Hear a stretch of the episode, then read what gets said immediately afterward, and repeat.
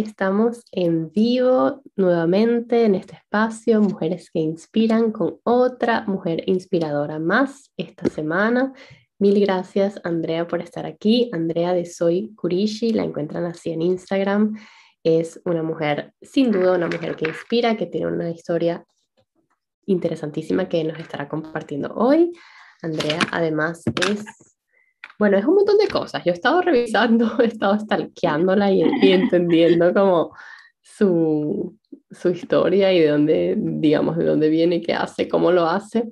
Y yo quiero igual dejarla a ella hoy que nos cuente un poco de ella. Pero em, básicamente como, como se encuentra, digamos, en las redes y lo que hace es como coach de orden orden, sí, así como lo escuchan, organización, orden, ella nos estará hablando un montón hoy de eso. Creo que es un tema importantísimo, además, creo que falta hablar de eso también en el mundo, como enseñarnos desde pequeños a, a, a, qué es el orden, cómo mantenernos ordenadas. Creo que ese ha sido un tema como para, así, para pasar años hablando de esto para mucha gente. Eh, creo que es muy personal también y me interesa mucho eh, que Andrea hoy nos esté comentando pues de qué va todo esto. Además, em, Andrea es la primera latinoamericana formada por Marie Kondo, que si no saben quién es, por favor, vayan y, y, compren sus libros y vean de qué va el método con Mari. Es coach del, máster en coaching y liderazgo personal de la Universidad de Barcelona, certificada en psicología positiva y acompañante en bio neuroemoción, además de nutricionista de la Universidad Central de Venezuela. Entonces, como ven, es un montón, pero hoy vamos a estar dedicándonos un poco al trabajo sobre el orden, pero yo, como siempre, como este espacio es para conocernos un poquito más allá de lo que hacemos, ¿no? Para, para, encontrar a esa humana detrás de lo que hace y para inspirarnos con la historia de la otra, para resonar con eso de la otra, para darnos cuenta de que no estamos solas en las cosas que nos pasan, en las cosas que sentimos, en las cosas que deseamos. Eh, estamos escuchándonos, así abriendo un espacio para escucharnos y para resonar con eso que la otra tiene para contar. Así que mil gracias, Andrea, por estar acá. Te, agradezco nuevamente y bienvenida. Gracias, Silvia. Yo feliz de poder acompañarte y de prestes tu espacio para poder hablar de algo que me gusta tanto, que es el orden. El orden para mí es el centro de todo y sí, me he formado en varias cosas, pero todas tienen, terminan teniendo el orden como punto de encuentro. Estudié nutrición, que fue mi primera carrera universitaria, que es orden en la alimentación, en el consumo de alimentos. Estudié coaching para un poco de orden de las emociones. Con Maricondo aprendí el tema del orden estructural de los objetos.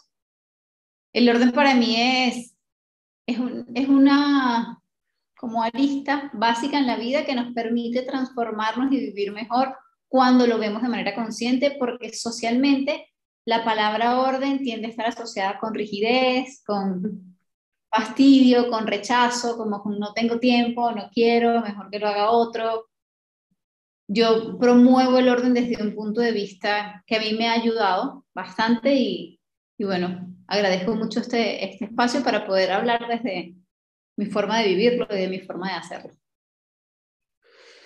Sí, eso está muy interesante, eso del, de la relación que que tenemos un poco entre el orden y la relación inconsciente, ¿no? Entre el orden y la rigidez. Eso quisiera que habláramos luego, pero ahorita quiero entender cómo, cómo, cómo fue todo este camino. O sea, em, digamos, podemos irnos hacia atrás así. Estudiaste nutrición, orden en la comida, em, ¿Y qué pasó ahí? ¿Ejerciste la eh, como, como nutricionista? Sí, sí, ejercí como nutricionista unos cuatro años, pero en el camino me di cuenta que eso no era lo que yo disfrutaba hacer. Y algo que me enseñaron a mí en mi casa desde muy pequeña es que uno vino a este planeta a ser feliz. Y si no eres feliz, allí no es. Yo mantengo muy presente esa premisa en mi vida. Ejerciendo como nutricionista, pues me di cuenta que no era feliz Y la vida me presentó a Maricondo. Maricondo es una gurú japonesa, la gurú del orden, es japonesa, vive ahora en Estados Unidos. Y Marie creó una forma distinta de organizar espacios porque tiene un enfoque bastante particular, es desde lo energético, este, desde la felicidad, la alegría. No es nada más para que las cosas se vean bonitas, sino que tiene un enfoque mucho más emocional, más energético. Y Marie me demostró a mí que el orden podía ser un negocio yo siempre había sido organizada, pero nunca, jamás había pensado en que podía ayudar a gente a ordenar. Maricondo fue quien me abrió los ojos a mí a través de un libro. Yo me leo su primer libro, me leo su segundo libro en un solo día y digo, yo necesito conocer a esta mujer, yo quiero hacer lo que ella hace.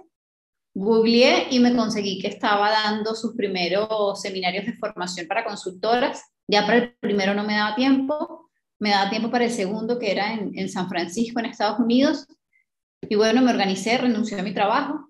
En ese momento yo tenía la, fortuna, que tenía la posibilidad de hacer eso, tener una pareja que me apoyara, que me dijo, bueno, sí, dale, si es lo que tú quieres, hazlo. Eh, puse en stand-by la vida que estaba llevando hasta ese momento, con la que no era genuinamente feliz. Me formé con Mari y en paralelo que estaba formándome como consultora del método con Mari, reconocí que había un tema emocional importante en todo el proceso y decidí estudiar coaching eh, en la Universidad de Barcelona. Y fui en paralelo formándome como consultora con Mari, como coach, hice un posgrado en bioneuroemoción.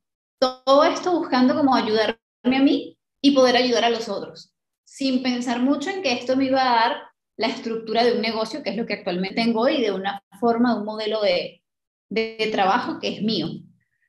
Eh, y así fue naciendo, fue la verdad bastante, bastante espontáneo y bastante genuino desde donde yo estaba siguiendo mis ganas de conectar con algo que a mí me daba placer, porque a mí organizar me gusta, me hace sentir muy bien, a mí ayudar a la gente me gusta, por eso el coaching me hacía mucho sentido.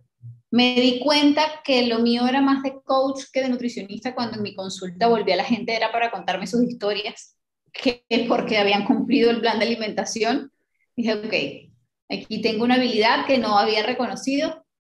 Y bueno, así poco a poco se fue, se fue como fraguando este, esta posibilidad de vivir de algo que me gusta tanto y de mostrar una cara del orden que no es muy común. Ok, bien. ¿Y ¿Dónde estabas cuando decidiste irte a San Francisco a estudiar eh, con, con, con, Maricondo? O sea, ¿cómo es que de pronto, o sea, estabas lejos, cerca, estabas en Venezuela? Como que, ¿Cómo es esa decisión? Porque... esa, esa decisión fue bastante, fue bastante desde el corazón, no fue, muy, no fue desde la cabeza. Yo estaba tomando un vuelo Madrid-Caracas en ese momento. Yo me leí los dos libros en el vuelo de Madrid a Caracas. Y esa noche que llegué a Caracas fue que busqué todo, porque claro, en el avión no tenía internet, no tenía cómo averiguar a quién es Maricondo, qué es lo que hace. Esa noche llegué a mi casa y me puse a investigar quién es esta mujer, leí todo lo que pude de ella y ahí encontré la información del seminario. Wow. Estaba volviendo unas vacaciones. en ese momento ya estaba. increíble cómo un libro puede determinar el curso de una vida, ¿no? Sea... Impresionante, impresionante. A mí ese libro literal me cambió la vida. Literal. Eso me parece, me parece increíble porque mm, justamente hablando de, inspirarnos entre mujeres, em, como el hecho de que ella haya tenido la voluntad, el coraje de hacer lo que ella sentía que quería hacer y escribir sobre eso y decidir ayudar a otras personas de esa forma, efectivamente cambió tu vida y la de mucha otra gente. Y, y eso lo podemos traer como a cada una de nosotras también, como, bueno, eso que te gusta, eso que sabes hacer, eso que quieres poner al servicio de, de otras personas, no sabes el impacto que puede tener si no lo haces. Porque... Y, seguramente si te das la oportunidad de investigar un poco más, conseguirás historias similares a las tuyas que te puedan inspirar. Porque a, mí no se me había ocurrido que el orden podía ser una ocupación, hasta que Maricondo me lo presentó. Y hay personas que se han formado conmigo que no se les había ocurrido hasta que me conocieron a mí. Entonces hemos sido, hemos venido siendo como una cadena. De, Mira, sí, esa, ese hobby, esa habilidad, esa destreza, pues resulta que puedes hacerlo una ocupación y puedes vivir de eso. Y es muy sabroso y la forma en cómo te vinculas con la vida es completamente diferente porque hay un placer como muy expansivo detrás. Es como, bueno, al, abogado que le encanta defender niños y cada vez que gana un juicio, bueno, esa misma sensación la puedes replicar tú en actos tan sencillos como organizar una casa. Y a veces ni siquiera las organizo yo, Silvia, simplemente le digo a la gente qué es lo que tiene que hacer. Haz esto, esto y esto, y la acción física no la estoy haciendo yo, pero estoy acompañando la transformación y es tan sabroso poder evidenciar cómo el orden cambia vidas. Claro. Pero es, es, escuchar, y por eso me, me enganchó la, tu invitación, porque qué bonito poder escuchar otras historias donde yo pueda que me sienta identificada, me enganche, diga, oye, yo tengo la posibilidad de hacer esto diferente. Sí, sí, porque creo que muchas veces lo que nos falta es esa apertura, ¿no? Como eh, salir del cuadrado rígido de lo que creo que es la vida o, o, el hacer o el trabajo o las relaciones y ver un poquito a los lados, ¿no? Arriba, que se abran ventanas. y yo creo que la única forma de hacer eso es viendo, teniendo, escuchando, ir a, ir a, pelar la oreja así, a ver qué, cómo lo hace otra gente. Porque investigando, sí, creciendo, teniendo apertura también en el corazón, ¿no? A escuchar. Y yo creo que cuando uno está lista para recibir una nueva información, habilidad, capacidad, destreza, decisión, llegan también a la vida. esas personas, esos maestros, e, esas maestras, esos libros, esa frase, ese curso, esa... Creo que hay que, hay que tener simplemente la apertura. Y mm, Wow, qué, qué poderoso. Quería preguntarte, ¿cuál, dijiste que siempre había sido muy ordenada, pero quisiera que profundizaras en eso. ¿Cómo, ¿Cómo fue siempre tu relación con el orden? O sea, desde niña, desde adolescente, ¿fuiste ordenada o eso es algo que fuiste construyendo? No, yo sido, mi relación con el orden, la verdad, ha sido muy sana y por eso yo promuevo, creo que por eso promuevo el orden desde la no rigidez para mí no existe estructura perfecta, para mí orden es un concepto personal que evoluciona con el tiempo y mi trabajo es llevar a mi cliente para que descubra su propio concepto de orden. No es lo que dice Maricondo, no es lo que dice Andrea, no es lo que dice la abuela, es lo que dices tú, pero desde dónde lo estás diciendo y qué es lo que estás diciendo, porque la mayoría de las personas no tiene idea de qué es lo que es orden para ellos. Y yo he tenido una relación muy sana con el orden. Primero porque en mi casa mi mamá era ordenada, y nunca hubo violencia para transmitir el orden. Nunca me obligaron a ordenar, nunca me regañaron, porque en mi estructura de personalidad el orden es importante. a mí me gustaba tener mi cama tendida, a mí me gustaba tener mi closet ordenado, y no era patológico, porque por ejemplo Maricondo en su libro cuenta que su juego era sacarle la ropa a su familia y volvérsela a ordenar. Yo eso jamás lo hice. Pero ¿qué sí hacía yo? Ordenaba, por ejemplo, mis muñecas por orden de tamaño. O vaciaba la despensa de la cocina de mi mamá y se la organizaba por tipo de alimentos. Mamá, estos son todos los enlatados. Para mí eso era divertidísimo. Para mi hermana y mi pobre hermana que se tenía que, tenía que seguirme porque yo soy hermana mayor y tú haces lo que yo digo. Este es el juego. Este es el juego y punto. Pero siempre fue muy sano porque en mi adolescencia me desordené porque la adolescencia, y ahora entiendo, la adolescencia es el periodo más desordenado de la vida humana. No eres ni niño ni eres adulto, estás en, en un desorden interno y bueno, afuera se veía. Y mi mamá sí me peleaba que no te dejes, de tender la cama, qué fue lo que pasó. Ya ahora adulta entiendo que era lo que me estaba pasando. Pero como he tenido la fortuna de tener una relación tan bonita con el orden, no la vivo desde el sufrimiento, porque las personas que son muy estrictas con el orden también sufren. Claro. Sufre el que es muy desordenado y no consigue las cosas y se le pierde todo. Y sufre el que es extremadamente ordenado y está con la rigidez y el control extremo. yo tengo el, privilegio de vivirlo como con mucho amor y ahora que lo hago consciente, lo vivo con mucha más ligereza. Entonces, de pequeña, si mis cuadernos era, yo era la, típica alumna que le pedía a todo el mundo el cuaderno porque sabía que había notado las cosas en el orden que era, resaltado de un color los títulos, de otro color los subtítulos, todo con puntos, porque esa es así funciona mi cabeza. Y así lo plasmaba yo en los cuadernos. Pero en los espacios a veces sí me desordenaba. Además, que el orden es emocional. Entonces, bueno, no sé, cuando se murió mi abuelo, que yo tenía 11 años, seguramente el desorden en mi casa era peor. Pero normal, estábamos pasando un proceso de duelo. Y cuando me mudé de una casa a otra, que yo tendría 16 años, me acuerdo que esa mudanza fue un desastre. Porque fue todo como muy rápido y eran muchas cosas. Pero normal. Siempre, siempre hubo orden en mí, pero desde, como desde un amor inconsciente que le tenía eso, entonces no le, no le hacía resistencia, no le hacía pelea, pero tampoco es que, es que si no está ordenado sufro y todo tiene que estar perfecto. No, desde mucha liviandad. Siempre he vivido el orden con mucha liviandad, reconociendo que me aporta un montón. Wow, sí que interesante eso de, de que en la adolescencia uno se desordena, porque creo que ese es, el, ese es un momento clave en el que se nos repite que somos desordenados, como si fuera pues, como si estuviera escrito en piedra, ¿no? Como si fuera una cosa determinante de nuestra personalidad y ya no hay nada que hacer. Correcto, marcado en tu ADN. Y creo que, que no, es, no es cierto, es muy injusto además, como bueno, ya va, mm, espera.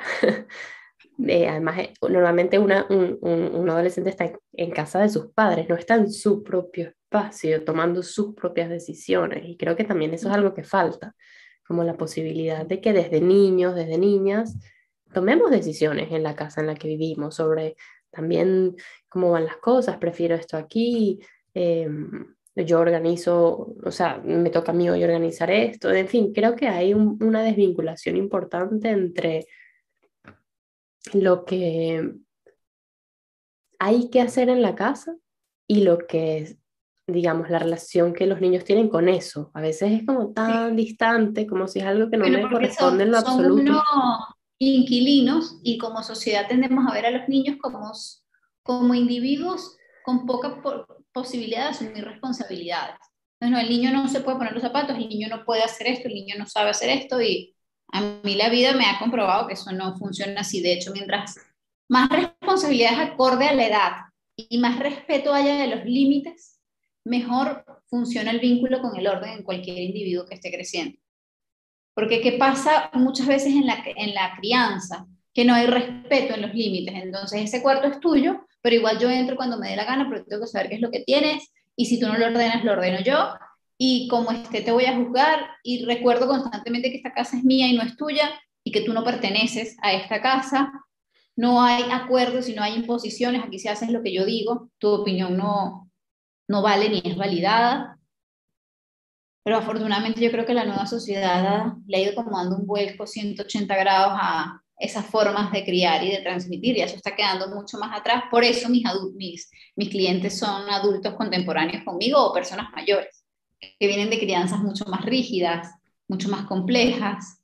Yo tengo la esperanza de que estas nuevas generaciones van a estar mucho más conscientes de muchas cosas. Y el orden se les va a hacer una actividad más ligera que lo que puede ser para generaciones más adultas. Sí. ¿Qué, qué, cuál es el, como digamos, la herida o la situación detrás de una persona que tiene un problema con el desorden o un problema con el orden? Pues supongo que serán cosas opuestas, pero a lo mejor no tanto. Bueno, las raíces son diversas, no todas las personas son desordenadas por el mismo motivo. En líneas generales, este, está la raíz de la crianza. Si yo tuve una crianza muy rígida con el tema del orden, una mamá, una abuela, un cuidador principal, que me exigía, que me regañaba, que me etiquetaba, que me presionaba, si en mi casa había conflictos siempre por el tema del desorden, o porque cuando iban a ordenar mamá se ponía muy brava y peleaba con papá, inconscientemente yo puedo haber hecho una oposición a esa forma de ser. O sea, tú peleas por el orden, yo voy a ser muy desordenado me voy al polo opuesto. Ese es una, uno de los motivos del desorden. Igual puede pasar si, si eres muy rígido con el orden. Una crianza muy rígida y yo tengo una estructura de personalidad en la que soy temeroso, en el que tengo miedo al abandono, porque bueno, ya hubo una historia de abandono consciente o inconsciente en mí, pues yo me apego a esa rigidez, no me vayan a abandonar. Entonces me mantengo pues ahí en la línea. Cuando son esos extremos, ¿no? cuando soy el extremadamente perfecto y hago exactamente todo como dice mamá y todo tiene que estar en mi casa, que yo sé si movieron un mantel, si lo movieron. Otra forma de crianza que aporta en el tema del desorden particularmente son las crianzas muy laxas. Bueno, en mi casa todo el mundo era desordenado, mamá no sabía cómo ordenar, papá tampoco, la abuela tampoco, eran acumuladores, todo era un desastre. Yo por imitación soy exactamente igual. A veces soy ordenado por contraposición. Mi casa era un caos y yo necesitaba orden. O sea, por llevarles la contraria, ordenaba. Y soy, en mi cuarto era toda una tacita de plata y afuera era un desastre. Pero hay desordenados que lo que hacen es imitar y simplemente no tienen las herramientas porque no aprendieron cómo. nosotros aprendimos a ser los venezolanos, a preparar arepas viendo. No nos dijeron, ponga acá, agarra una taza de, agua, agarra una taza de harina, no. Uno vio y de repente tú llegó a la adultez, te dio hambre, te ibas a hacer una arepa y ahí le diste, nadie te explicó. Con el orden pasa igual, no te lo explican, pero tú lo aprendes por imitación. Si no tienes de quién imitar, pues es un, desastre. Y esos son los casos que en realidad son como más sencillos de, resolver. Porque al aprender las técnicas, como tienen ganas de hacerlo diferente, lo agarran súper rápido. ¿Qué otro motivo hay detrás del desorden? El déficit de atención.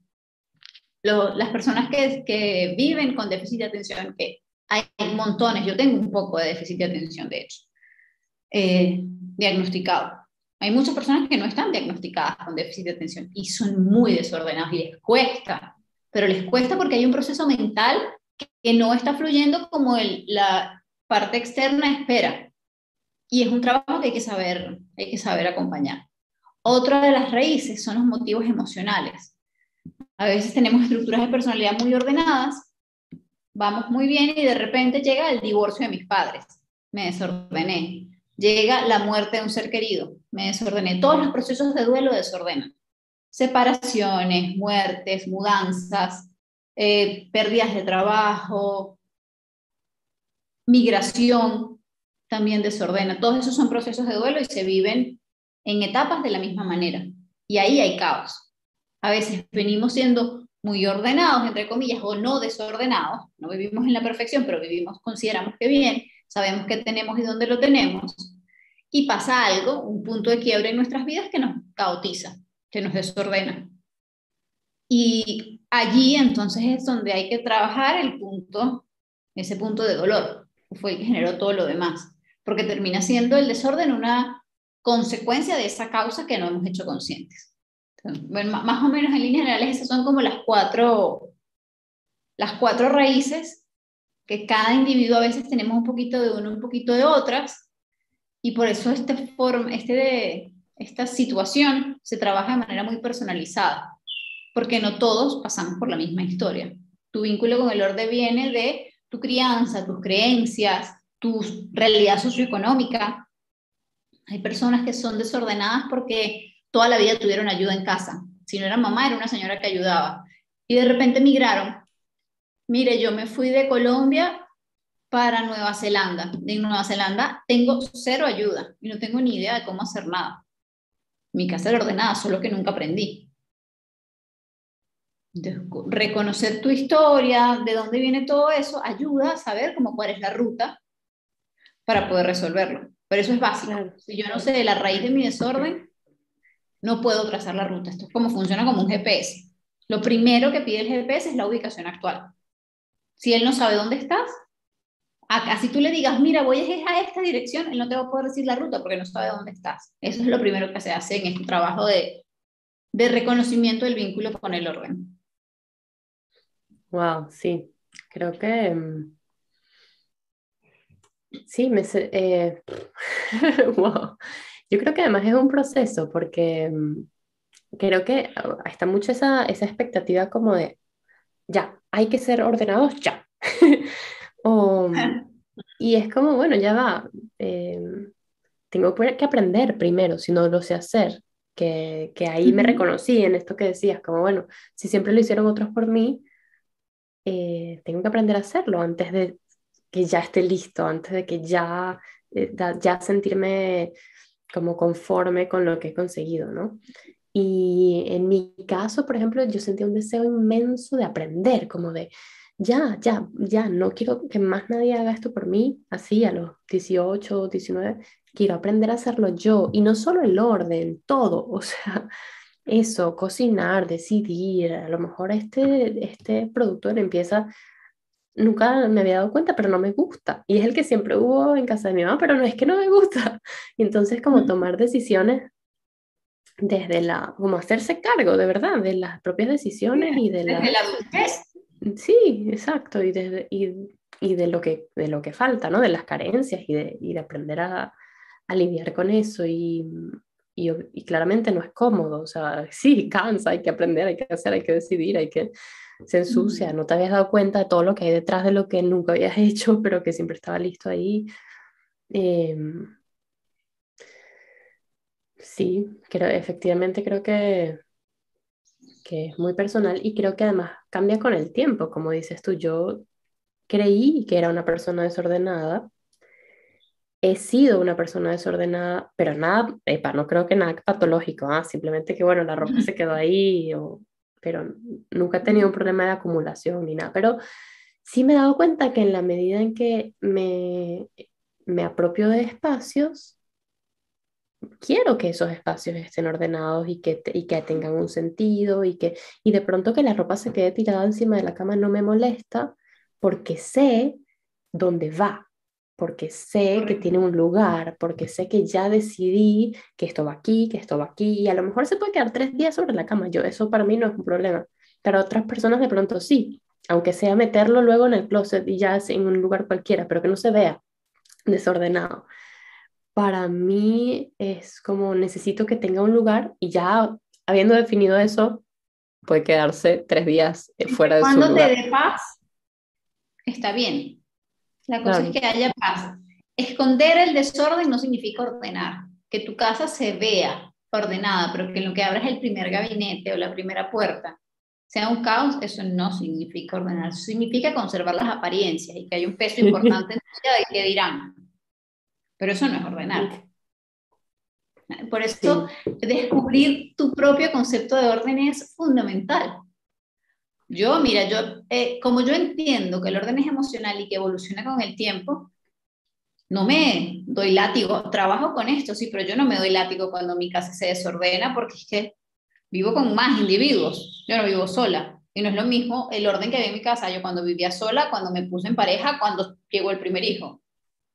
Y cuando llegue el segundo, yo sé que va a haber un desastre.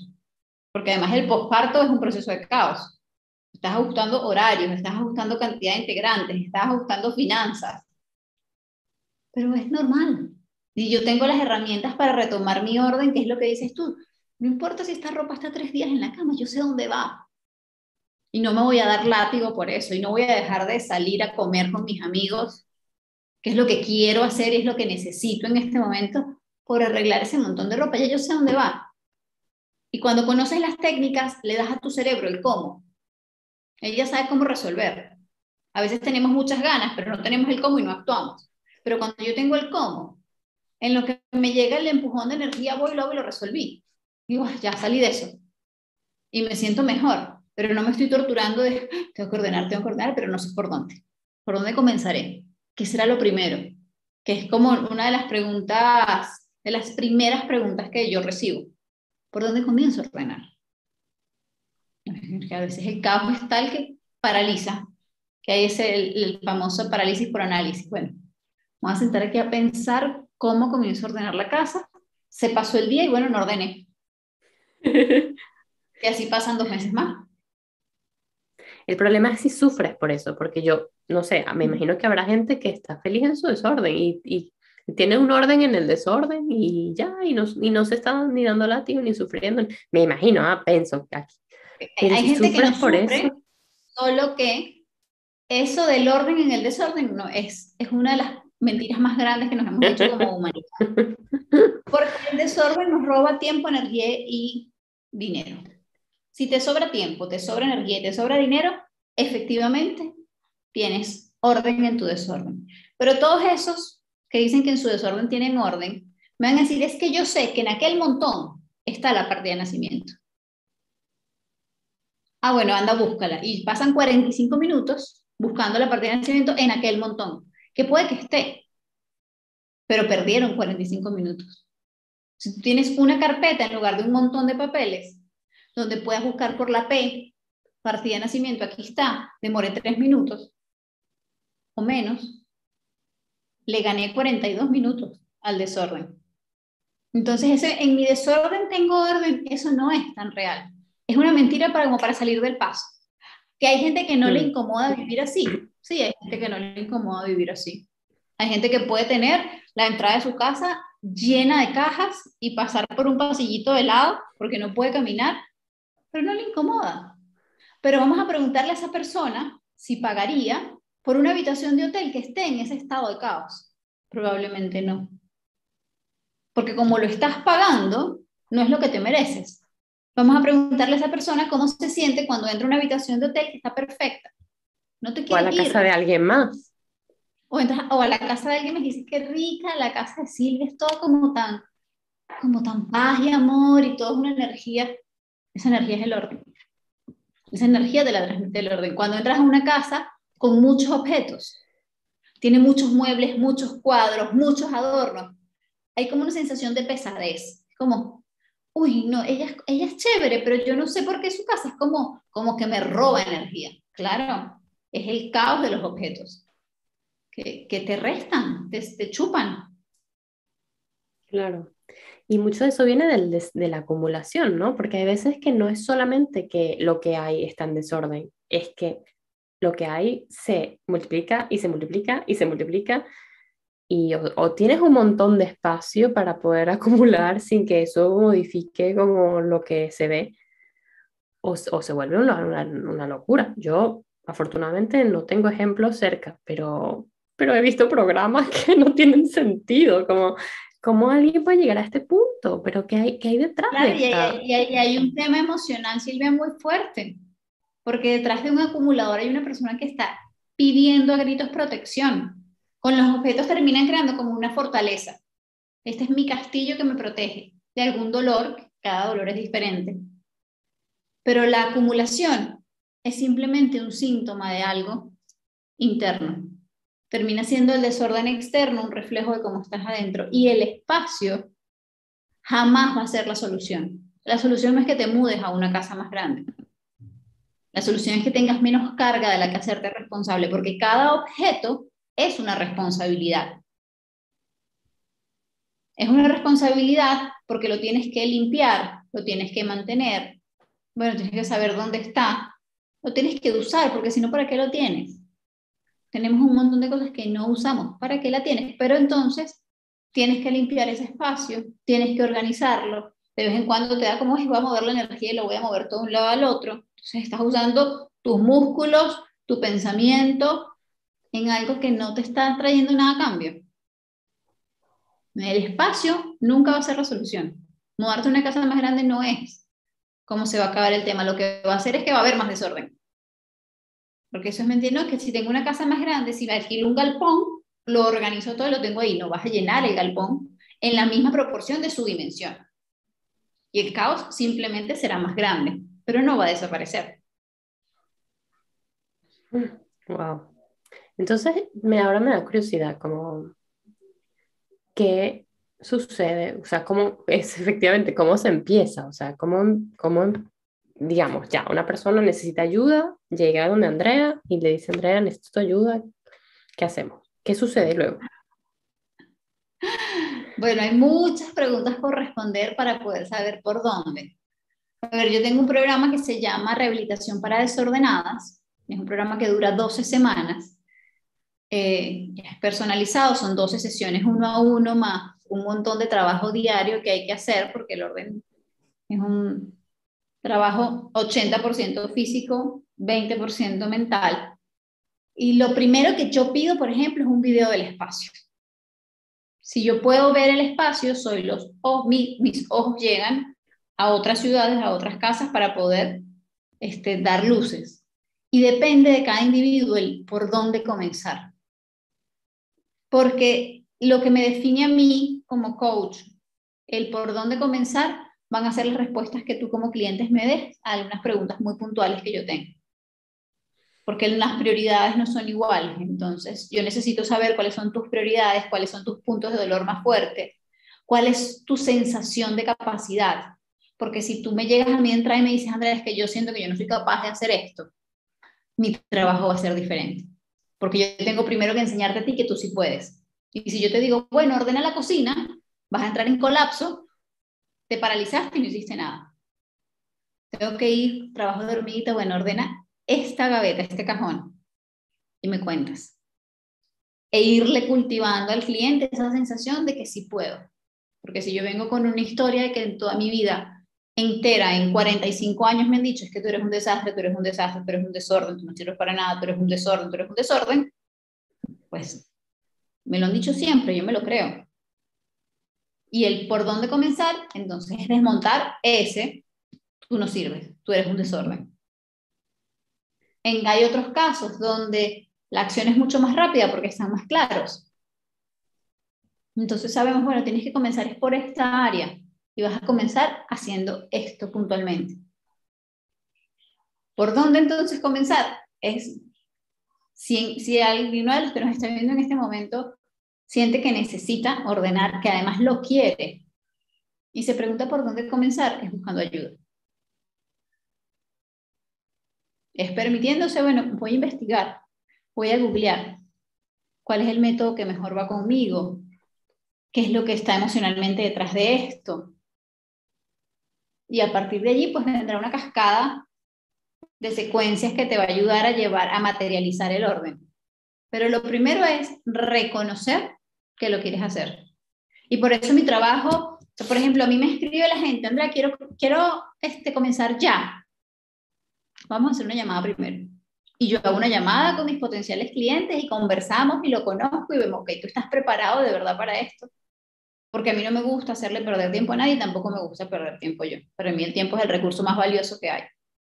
Y yo hago primero una llamada para ver si estamos en sintonía, porque este trabajo requiere de compromiso. Esto no es pintar una pared. Y bueno, las tres horas se secó y está listo el trabajo. Es un trabajo de mucha conciencia, de autoobservación, de ejecución de actividad física. Mueve aquí, saca de trabajo de desapego.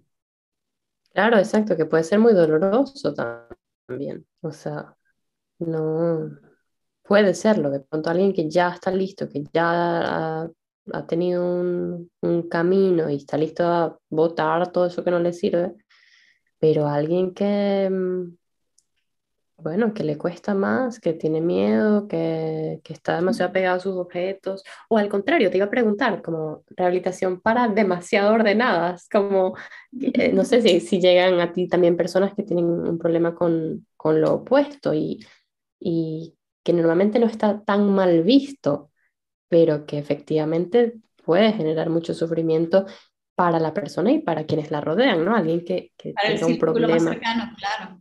Sí, porque tú puedes decir, no, la casa de Mariana es impecable, yo que la veo una vez cada tres semanas, pero tal vez para la hija de Mariana está hasta aquí, que no puedo mover esto porque mi mamá me pega un grito, que si dejo un plato sucio 20 minutos hay un escándalo en la casa, el marido está obstinado de que lo persiga porque no puso la corbata en el puesto que era y no en el otro. Ahí hay mucho sufrimiento. A mí me han llegado pocos casos así, porque esas personas tienden a no verlo como un problema.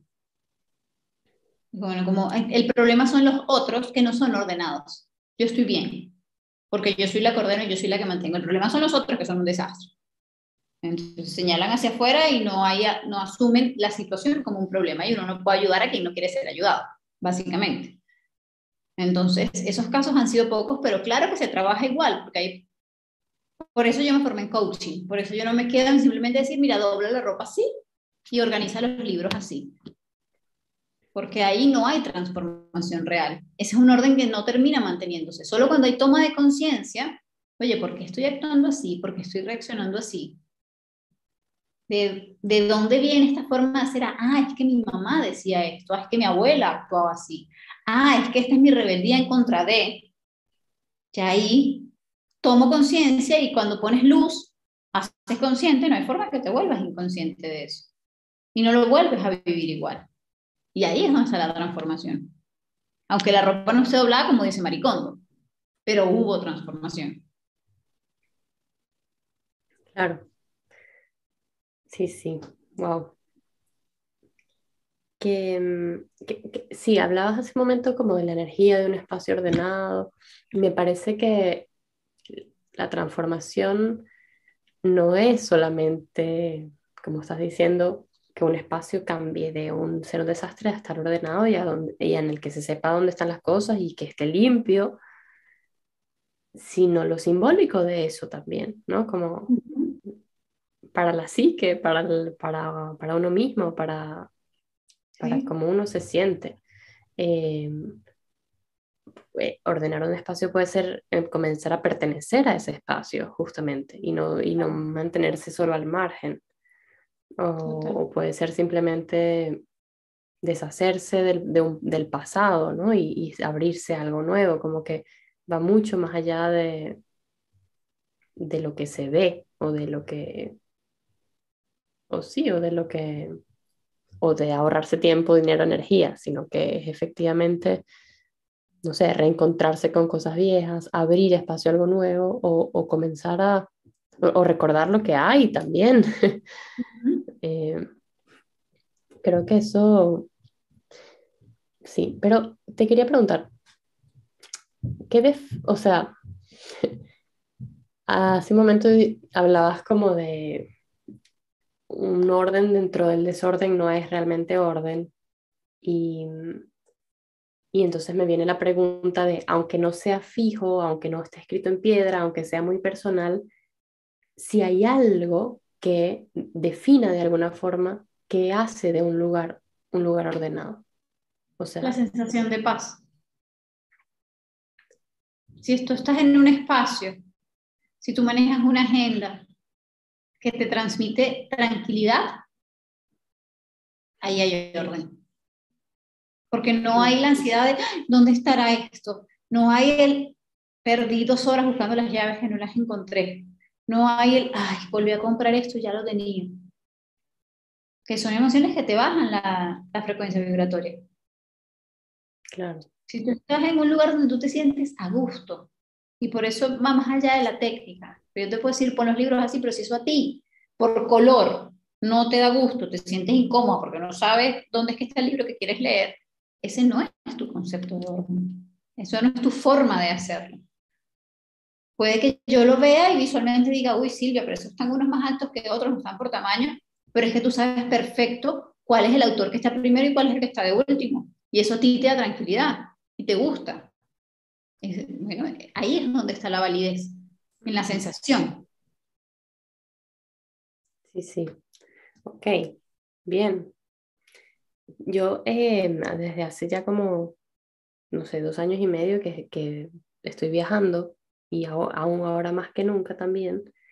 Y necesito, o sea, más que nunca he necesitado aprender a, a organizar, ¿no? A ordenar, porque bueno, en el avión no puedes pasar ciertos líquidos porque hay un peso límite, porque si no, no me va a quedar, no voy a tener suficiente ropa, porque si no, no me voy a poder adaptar en el sitio, en fin, como creo que también eh, las, las circunstancias nos modifican, pero al mismo tiempo nosotros elegimos qué circunstancias queremos vivir en función de las cosas que necesitamos aprender y en función de las cosas que, eh, que nos cuestan, incluso quizás, como ponernos en esa situación fuera de lo cómodo que nos obliga a tomar acciones distintas. En este caso estoy hablando de un viaje, pero que puede ser simplemente hacer que necesitas ayuda y ponerte en la situación incómoda de que alguien vea tu casa mandándole un video que no necesariamente es agradable, porque sabes que detrás de eso va a haber un,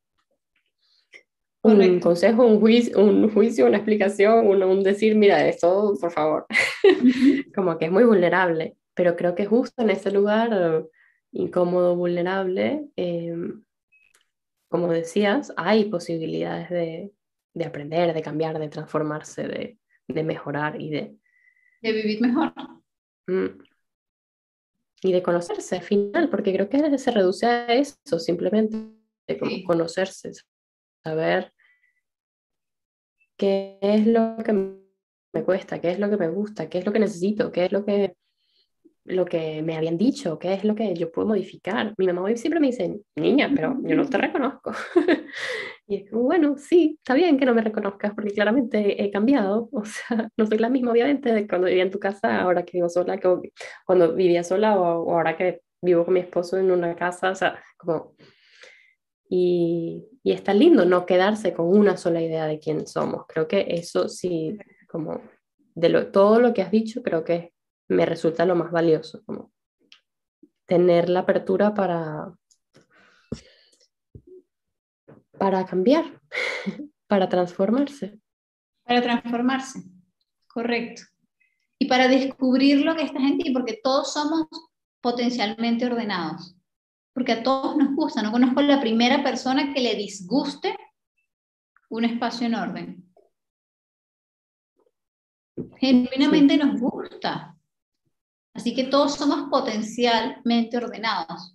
Solamente tenemos que descubrir qué es lo que nos está causando el rechazo y cuáles son las técnicas y herramientas que van contigo, porque no todas van con todo el mundo. y tener acción coherente.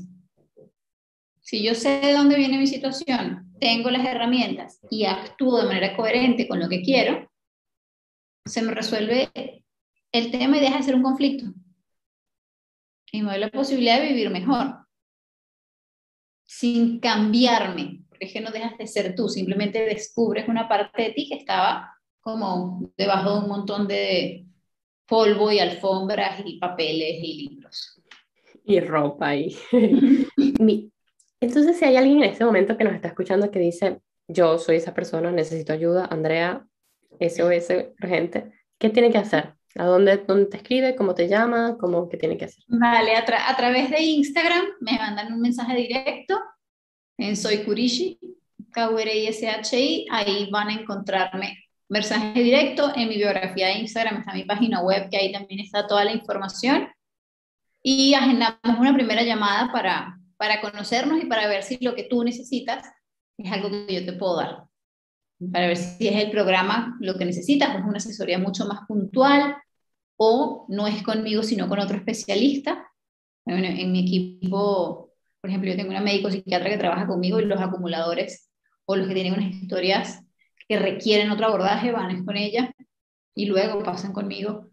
En esa primera llamada es la, lo primero que tienes que hacer para podernos conocer, para saber de ti, de tu situación y ver si yo soy lo que tú necesitas en este momento de tu vida o hay alguien más que pueda sumarte más en el hoy para que luego podamos trabajar juntos. Bien, bueno, entonces ya saben, escribirle por Soy Kurishi en Instagram si reconocen que tienen este, digamos, que necesitan ayuda o que quisieran más herramientas, más información. Mil gracias, Andrea, por tu tiempo, por, uh, por tu sabiduría. De verdad, es un, es un gran placer este tema, además que para mí es como un descubrimiento más teórico, como tú le das teoría a intuiciones, a sensaciones, a, a, formas, aprendizajes que yo he ido como descubriendo yo sola, sin ser como tampoco demasiado radical, pero aprendiendo. Pero tu información le da como sentido, base, teoría, información, lógica, y, y creo que tiene que ser expandido este, este mensaje. Así que bueno, gracias de nuevo. Gracias a ti, Silvia, por este espacio, por darme la oportunidad de hablar algo que me gusta tanto, que por permitirme compartirles un poco de, de lo que sé y de esta mirada nueva, distinta, tal vez que tenían del, del orden. Y aquí voy a estar yo para ustedes, ya saben, a través de Instagram, arroba soy. Ahí estaré. Muchas gracias. Gracias, Andrea. Gracias a las personas que nos están escuchando. Un beso grande y nos vemos la semana que viene con otra mujer inspiradora. Chao, chao.